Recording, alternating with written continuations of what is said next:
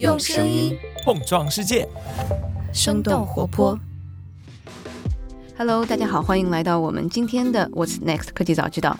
那今天的这一期有一点点不太一样，算是我的一个小小的尝试。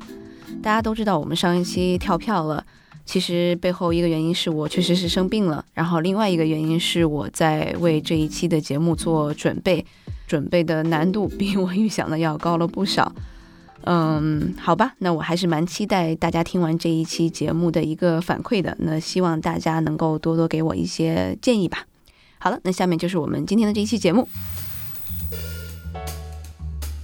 最近深度伪造名人的声音、视频已经被玩坏了，不知道大家有没有刷到过这些视频？最近我去了很多地方，Taylor Swift 梅梅流利的在讲中文，法国和日本。What's the matter? This place is not very far. 以及郭德纲和赵本山在流利的说英文。Don't judge me. I still need to thank CCTV for this event. 在选题会上，大家也给我抛出了非常多相关的一些选题，比如说是 AI 诈骗的真实度现在到底是什么样的一个程度了，有多容易能够深度伪造一个人。在 ChatGPT 出来的将近一年多的时间里面，人工智能领域其实是有了爆发式的发展。技术这把双刃剑的另一面，其实也在蓬勃的发展。不管是在国内还是海外，一搜 AI 诈骗就会出来非常非常多耸人听闻的信息。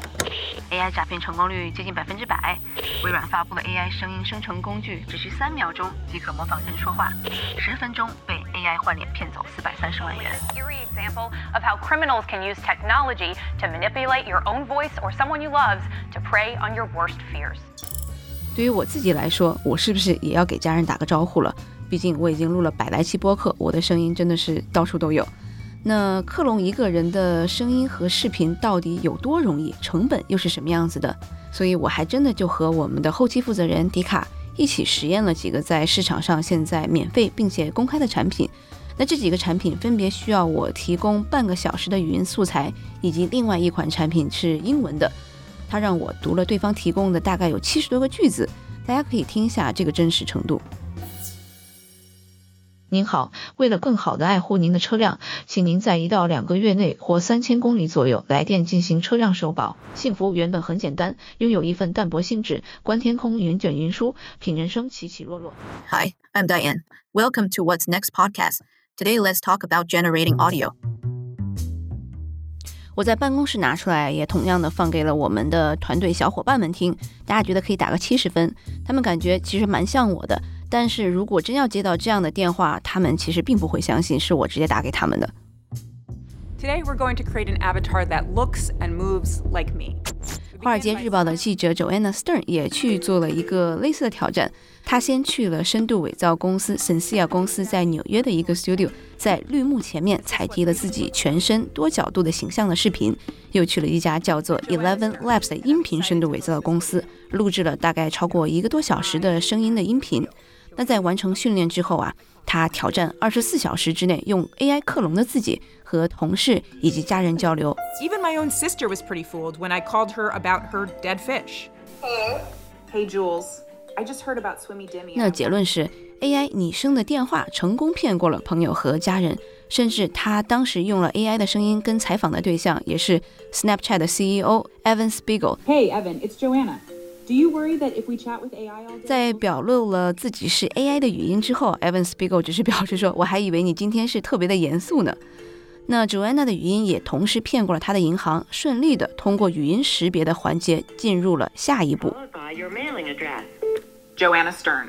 This is Nikki with Chase Credit Card Services. 但是在最后一步啊，他失败了。他在用 AI 虚拟形象跟团队进行视频会议的时候，因为说话的逻辑跟不上，无法做身体的动作或者是手势，所以很快的就被识别出来了。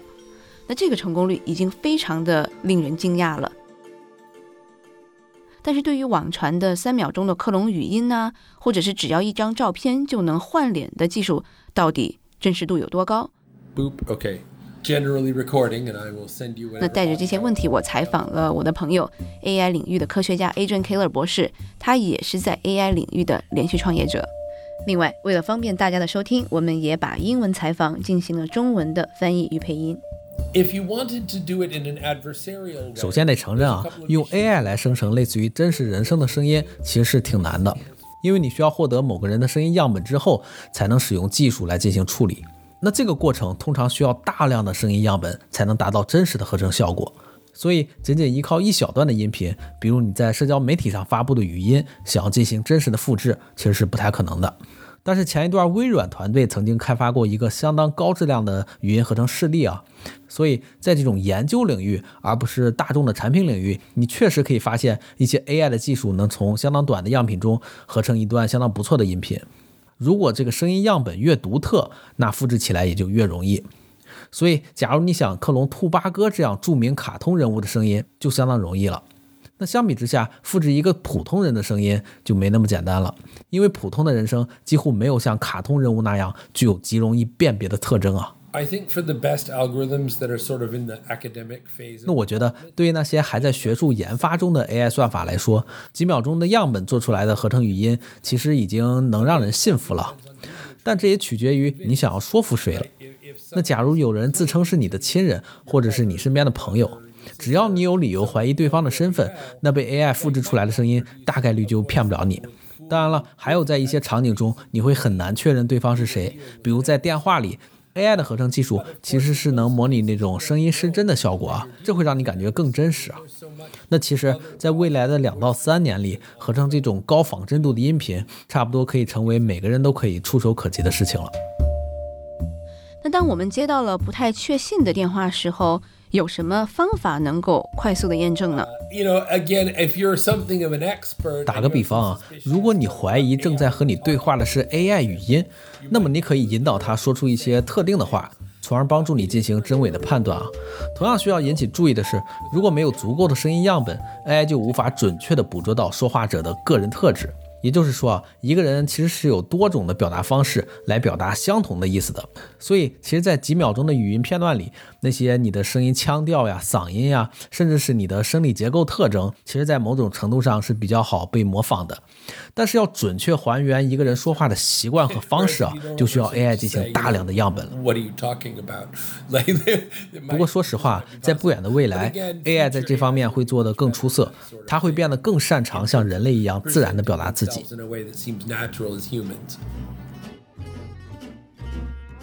市场上像是 Joanna 使用的深度伪造的公司 Synthesia，在六月份宣布完成了由 Accel 领投的九千万美元的 C 轮融资，公司的总估值达到了十亿美元。那节目开头让 Taylor Swift 开始说中文的这个公司叫做 HiGen，是由华人创始人创建的。也是拿到了来自 IDG 红杉中国真格基金累计近千万元的投资。那在深度伪造技术快速发展的同时，其实也有不少公司竞相开发人工智能深度伪造的探测器。有一款广泛被应用的工具叫做 GPT Zero，号称有一百万的用户，并且他们能够快速的检测文本是由 OpenAI 的 ChatGPT、GPT 三或者是四，或者是还是谷歌的 Bard 生成的。那据《纽约时报》的报道说，来自哈佛大学、耶鲁大学和罗德岛大学大概有六千多名的教师使用了这样的一款工具检测学生的作业到底是不是 AI 生成的。那对于这些探测工具，我也充满了好奇，到底它的准确率能有多高？这个问题，Adrian 是这么回答的：“I don't know. This is a kind of uh useless cat and mouse. 因为它就像在玩猫捉老鼠的游戏一样，因为每种工具都在不断的发展，最终都希望能够超越另一种工具。”那如果你的孩子在这样的学校里，那我强烈建议你哈，让他们赶快去换一个学校，因为假如一间学校让你的孩子去避免接触正在发展的这些 AI 技术，那简直就是在教育他们如何在劳动力的市场上去彻底的失败呀。每所学校，特别是大学，都应该竭尽所能的让学生们去及时的了解和掌握这些技术。我觉得学校可以做的，反而是提高论文写作的标准，并且告诉学生们要充分利用 AI、ChatGPT 或者任何你们能获得的 AI 工具，去完成一篇你能力范围内最出色的论文。虽然 Agent 没有正面的回答我的问题，但从侧面表达了他认为这样的工具现在还是比较鸡肋的。那我们就真的对 AI 和深度伪造创作出来的不良内容没有办法了吗？所以我就又采访了一位在平台工作的 AI 算法科学家 Linder。嗨，大家你好。那如果是从我们现在的这种普通人的角度，我们怎么样能够分辨出，不管是一篇文章啊，或者是一个图片，或者一个声音，它到底是人工智能生成的，还是这个是真人在后面？说实话，我觉得这个很困难，因为我们从 AI 的这个成熟度来说吧，文字的 AI，你让 AI 给你写邮件，或者说你写一个东西让 AI 给你润色一下，AI 的能力已经比百分之八十人要好了，这是我自己的感受。然后你会发现 AI 写出来的东西很有礼貌，对吧？它的逻辑很顺畅的，它很标准。我们可以说这种文本是比百分之八十的人写的英文要好，但是不代表这这个他写的这个行为逻辑，他这个风格是坏的。所以你怎么一眼看出他是机器写或者人写的？如果你觉得他特别礼貌啊，比如说他不是一个呃土生土长的美国人，他可能只有六个月的英语经验，但是他哎他的写的特别好，那很有可能是机器写的。当然是我们现在是讨论是现在的这个 AI 技术吧，我不知道如果让你展望一下，再过个三年五年，会不会可能这个人眼和甚至机器我们也难以分辨了。我觉得会是这样的，计算机上面我们存储这个信息，我们是用最少的这个 bytes 来存小文字，对吧？那比它多一点的就是图像，那再到视频。那对于 AI 来说也是一样的，它实验是从文字开始，呃，解决这个问题。那好，它 AI 已经比百分之八十人要好了。那到图像，那图像是不是也会比百分之八十人好呢？我觉得已经快到了。那到视频，可能两年、三年，它可能也会比百百分之八十的人要好。那它一旦过了那个百分之八十的点之后，呃，我觉得对于一个普通人来说，他能不能识别就已经是很困难的事情了。因为我觉得之前有个非常有名的心理学的测试是说，你觉得自己比全世界的人长得好看吗？平均水平来说，但是百分之六到六十到七十人都会说我我自己比百分之五十人好看，但这是不合理的。跟 AI 也是一样的，他可能会觉得说，哎，我的写作是百分之八十，但是其实如果真正有一个量化来说，其实你并没有，那你你被 AI 打败了。你在被 AI 打败的情况下，你是不可能去识别 AI 的，因为它比你更好。那现在有一些工具，我们在现在这个阶段是可以用的吗？其实是有的，嗯，不管是在工业界还是学术界，大家都在做这方面研究嘛，嗯，那我觉得现在大部分的研究还是基于文本的这个这个测试，比如说像之之前的一些测试集是或者一些算法，它是呃做一个叫我们叫 binary classification，就是零或者一，就是我给你一篇文章，你你来说它整篇是机器生成的还是不是机器生成的，对吧？就是或者全部是人工，或者全部是机器，那是有这样的数据集。但是很快之后，大家发现了真正的 AI 在生活用上，或者在真正的用途上吧，它不是这样的一个行为模式。大家会用它怎么说呢？会是一个文章生成出来，它可能是一半人工，一半机器，或者说我人写一个开头，机器给我生成中间，我再写个结尾。呃，二零二二年呢，也会有一些新的这个基准测试集出来，叫 Real or Fake，对吧？它就是做了这样的一个事情，它是呃，我挑一个样本出来，然后这个样本肯定有十句话，然后第一句话是人工的，呃，从第二句到第十句之间，我可能在某一个点是机器生成的，然后往后都是机器生成的。然后你会用这个算法去来 detect 或者叫鉴别我们在哪一个点上这个是机器生成的。但是到现在为止，我觉得大家在这个在这个数据集上的表现还不是，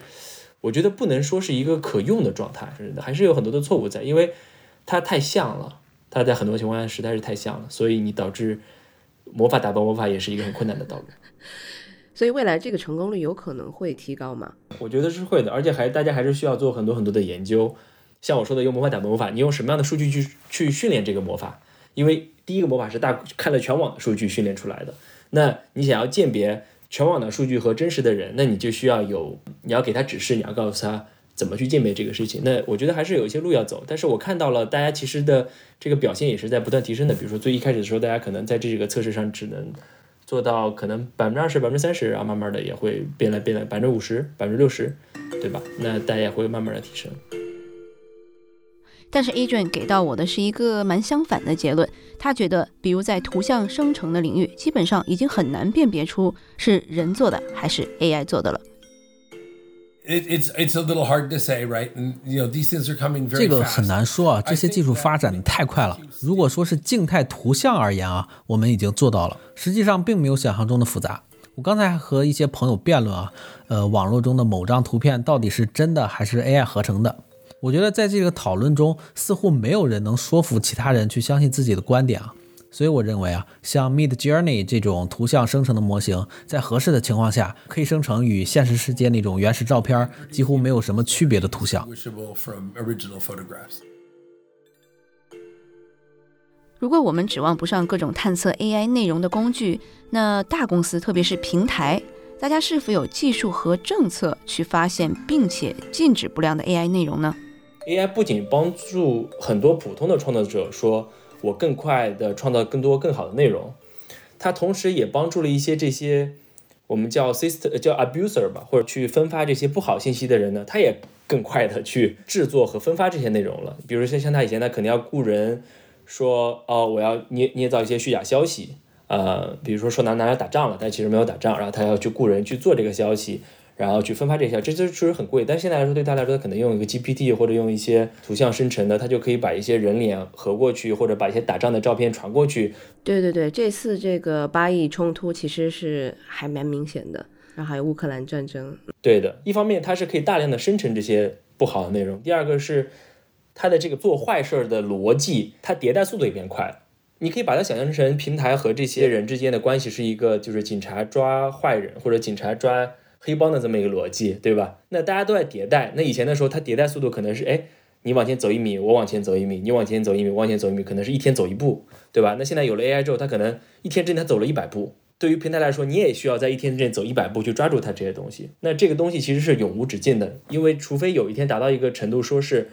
他发现他没有办法轻易的去制造这些消息，或者说他制造这些消息的成本要远远大于他制造这些消息获得的收益，他才会停止。但是总会有人去要去找平台漏洞去做这件事情。嗯，因为我跟另外一个朋友聊，他觉得这个现在就是他的平台抓住他的机制有点像是 catching game，就是还是现在 AI 的这个创作这些可能 scam 的这样的一些内容，它的这个效率和它的这个成本是非常快和非常低的，所以可能现在平台还是在在往上在赶，对，是这样子的一个情况，是吗？对的，因为对于平台来说，它需要抓住这些 scam，按照传统的它这一套逻辑，它是要做什么事情呢？比如说这些 scam 发生了，然后后你就会看到一些 scam 相关的指标，就是你平台内每天都会追踪这些指标嘛，你的这个指标就会嗖嗖嗖往上涨。那往上涨，你会去发现它是为什么往上涨，你就发现啊，原来是这里的内容。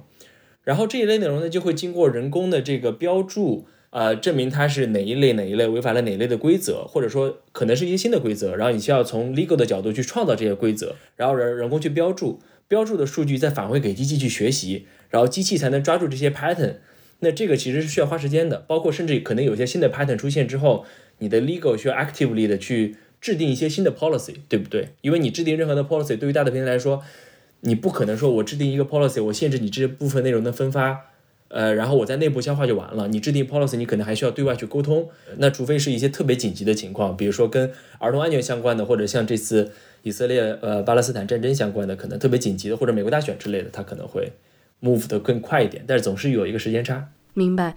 那我看其实像是 Information 这样的一些媒体渠道，它也在做一些猜想啊。就下一轮的美国大选，其实也就是一年多的时间了。然后平台其实在上一个周期的时候是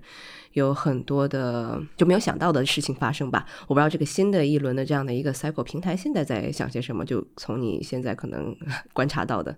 选举这个事情，其实我觉得所有的这个社交平台，大家都是还是挺敏感的。因为它是很政治化的一个一个事情，尤其是在上一次或者上上次总统大选的时候，大家发现了大量的这个虚假信息的呃宣传，然后一些有组织的黑客行动，然后可能会导致一些选票情况的不均衡，或者是一些不公平的情况发现。我觉得几个角度吧，第一个，现在的社交平台大家一般都会有一个专门的叫 news team，他们就是专门负责就是跟新闻相关的内容在这个平台上的分发呀。这个内容的收集啊，这些内容的标注啊，它会来控制这个 news 的 quality。然后第二个是，大家现在做的越来越多的是，就是我们要鼓励更多的可信赖的信息源头，比如像一些认证过的这些新闻的频道，比如像《华尔街日报》啊、《纽约时报》啊，或者一些当地比较有知名度的一些报纸或者社交媒体，这些可信赖的信息源头呢，它就会可以这么说吧，在内部它打分会更高一点。然后第三个呢，是我们之前在之前的一轮的或者两轮选举之间吧，我们发现像这种假新闻在大规模的情况下都是有组织的。其实你是可以通过这个社交媒体的，我们叫 social network，对，就是你可以通过图网络来进行追溯的。一般来说，像这些 IP 之间或者这些账号之间，它是有一定的联系的，比如它会互相转发，它会点赞，然后它会在某个时间有一些行为模式的相似性。那这些通过这些 social network 的这些 tracking 呢，我们也是可以把它们，呃，做一个聚类，然后进行一个整体的打击的。其实今年各大平台官方确实出台了一系列的措施。那比如说是欧盟通过了人工智能法案，在今年的三月，TikTok 更新了社区指南，强制要求创作者在任何逼真的场景中公开 AI 的使用情况。到了七月份，Meta、微软、Google、OpenAI 和亚马逊在内的七家领先的科技公司都向白宫自愿承诺对 AI 生成的内容进行标记。那九月份呢，Google 宣布从十一月中开始，政治广告中使用的任何人工智能生成的内容都要在平台上做出声明。那平台虽然出台了这么多的政策来监管，但为什么没有说我们统一一起来制定一个 AI 生成的标准，或者是类似水印一样的探测机制，这样生成的内容就更容易被检测出来呢？我的理解是，现在行业内可能大家没有一个统一的说，所有人联合起来，我们要做这个事情，因为现在大家所有人的目的，首先是还是需要增长。就是大家要推广自己的 AI 的，大家还是在攻城略地的状态，所以一般在这种求增长的阶段，大家不太会说我坐下来谈一谈这个安全的问题，或者说我们坐下来搞一个协议。那个时候一般是在战争结束之后，说啊，你的地盘我也抢不动了，我的地盘你也抢不动了，好，大家坐下来 聊一聊，做一个联盟。哎，这个太大实话了。大平台寻求增长可以理解，那普通的 AI 创业者呢？他们的逻辑又是什么样的呢？我觉得这是硅谷的一个特点啊，在科技领域里，我可能和其他的技术爱好者一样，会被认为是一个坏人。但是硅谷的文化就是坚持的越多优秀的技术越好这样一个态度。即使你的产品可能会以某种负面的方式被用到，但如果它也能展示出有价值或者是有积极一面的话，那么就应该继续被发展下去，并努力通过寻找其他的方式来抑制它的消极影响，而不仅仅是去回避这项技术啊。因此，在硅谷我们非常重视创造力，对创造力和技术创新的热爱，无论对错都远远超过了其他的顾虑。这里又回到了技术工具论。我们可以用技术做好事，也可以用技术做坏事。那回到我们做这期节目的初衷，我们普通人怎样才能保护自己呢？特别是像我这样在互联网上有很多自己音视频的个体。我觉得可能对于公众人物来说，这个是不可避免的，因为我去搜 LinkedIn，我可能会搜到你的照片，我会搜到你的历史记录，这是你自愿公开的。就算领英不让我去下载你的数据，我也可以。把你那个领英的数据截图下来，或者我在电脑上，呃，拿鼠标过去把这个数据 copy 下来，这些是不可避免的。可能没有 AI 这个事情也是可以的，只不过现在这个更容易了而已。对，或者说其实有像之前，就算没有 AI，它也可以大规模的下载你的声音。比如说，它可以写一个数据爬虫，然后它在 YouTube 上，在 Podcast 上跟你的名字答案相关的，然后跟生动活泼相关的，我都下载下来，然后它自己再人工过滤一遍，或者是它都可以做。确实是的，我以及身边不管是海外还是国内的朋友，每天几乎能接到几十个未知号码的骚扰电话，那邮件更是不计其数了。AI 也只是让他们成本降低了，那可能提高每个人，特别是年长的家人对新的技术的认知和警觉，才是我们能够做的。对于音频、视频的诈骗，我们现在要做到完全的实时的沟通，其实还是漏洞百出的。只要沉着冷静的应对，其实就能够发现破绽。but a typical speech to text algorithm 通常来说，如果我们想渲染一句话，那渲染的时间会比这句话的总长度要长十到一百倍的时间。那举个例子啊，如果你想渲染两秒钟的 AI 音频，那么你至少需要二十秒的时间，能达到一个相对差强人意的效果。但是你需要两百秒的时间，才能达到一个相对高的质量。所以目前这种实时交互的 AI 语音还是很难实现的。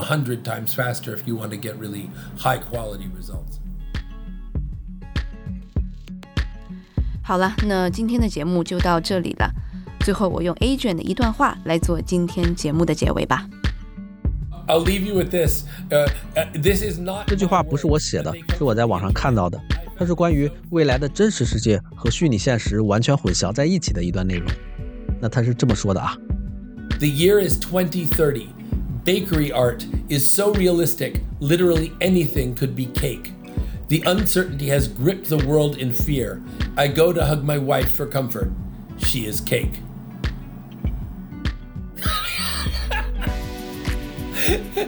it's brilliant. 节目最后，我们正在为关注工作机会的伙伴们同步一则招聘信息。生动活泼最近开放了节目营销和商业化项目管理的全职岗位，详情可以在节目单集介绍中查阅。同时，我们也继续欢迎有意成为节目监制或者制作人的伙伴加入。如果你对商业科技内容创作感兴趣和有经验的话，想在声音领域有更多的探索，就快来通过 H R S 声 FM 到 CN 与我们联系吧。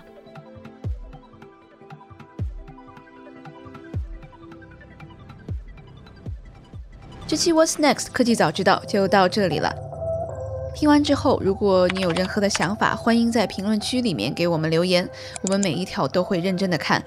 如果你喜欢我们的节目，请记得给我们五星或者好评，分享给更多的朋友，也会对我们非常有帮助。